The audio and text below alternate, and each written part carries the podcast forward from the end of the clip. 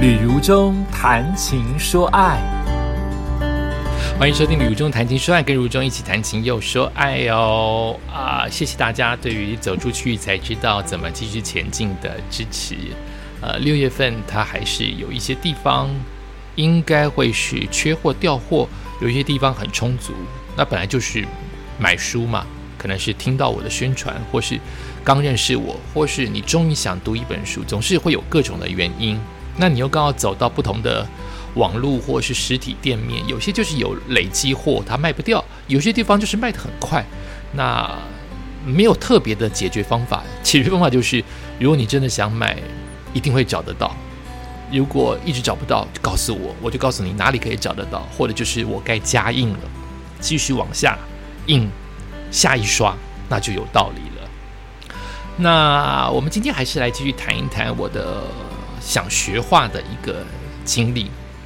上一次学到了，上次说到了，就是我其实呃蛮蛮机缘巧合的认识了漫画家大美阳，他愿意帮我上呃在电脑绘图这件事情的课，真的是感恩啊。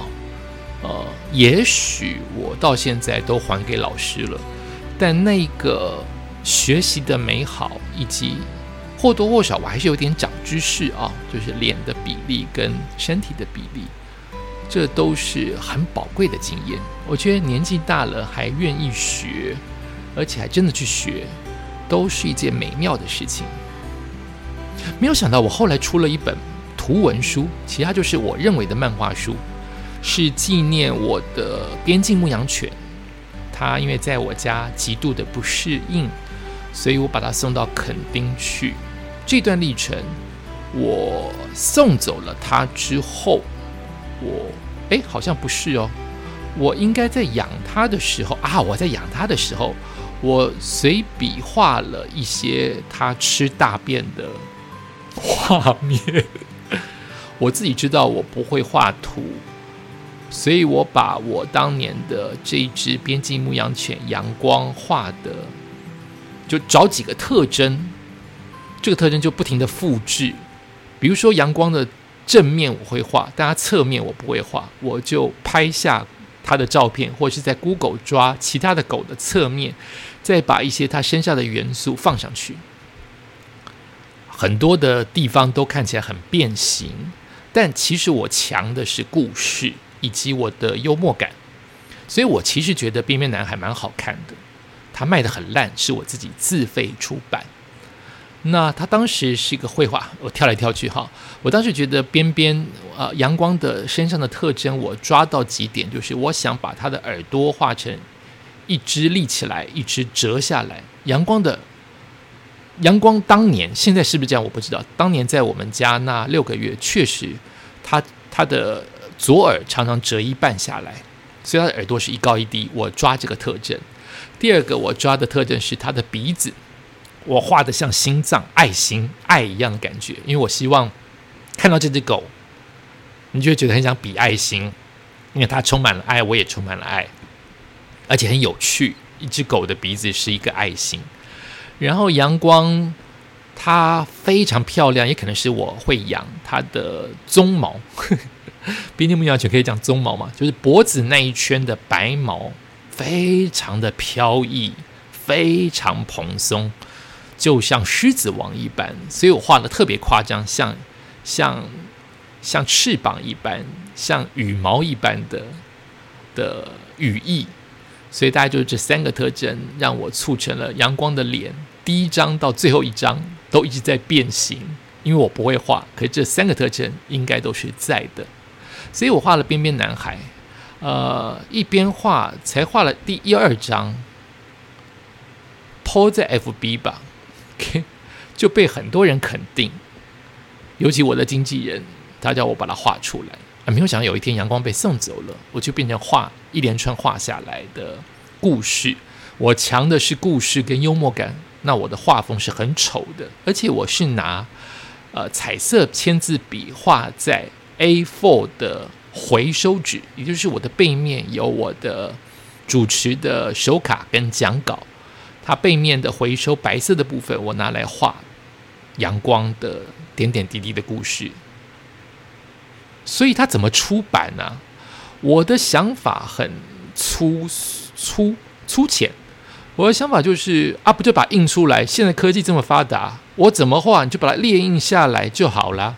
原来不是这样诶，因为我的彩色铅笔的画术太浅了，印出来，而且我的彩色铅笔是真的用彩色笔，所以这一张可能是橘色，下一张可能是绿色，再下一张可能是红色，会变化。所以要印出来的、拍照出来的排版都很浅。再加上我的文字，狗会说话，人也会说话，他们对话，我的对话框是东跳西跳的。再加上我有大量的立可白跟橡皮擦的痕迹在上面，我都认为这么浅，就是这些都是大师的真迹啊！我画了五十页就可以出成一本书了。当年不可以，我不知道现在可不可以。当年是真的。一方面找不到出版社要出，一方面别人看到这个东西就会觉得它不能印，它不能变成印成书，所以只好自己出。自己出真的是有够辛苦。第一个是钱，货，通通都是自己出钱。第二个是通路，卖书，你书印出来了一百本，谁要给你上架？金石堂、博客来、成品，谁要给你上啊？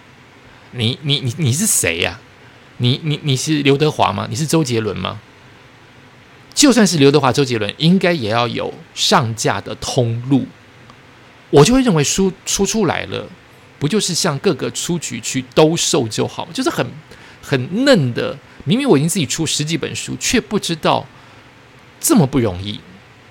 书是要有出版社印，呃，出版社愿意企划出出来之后，要有印刷厂去印。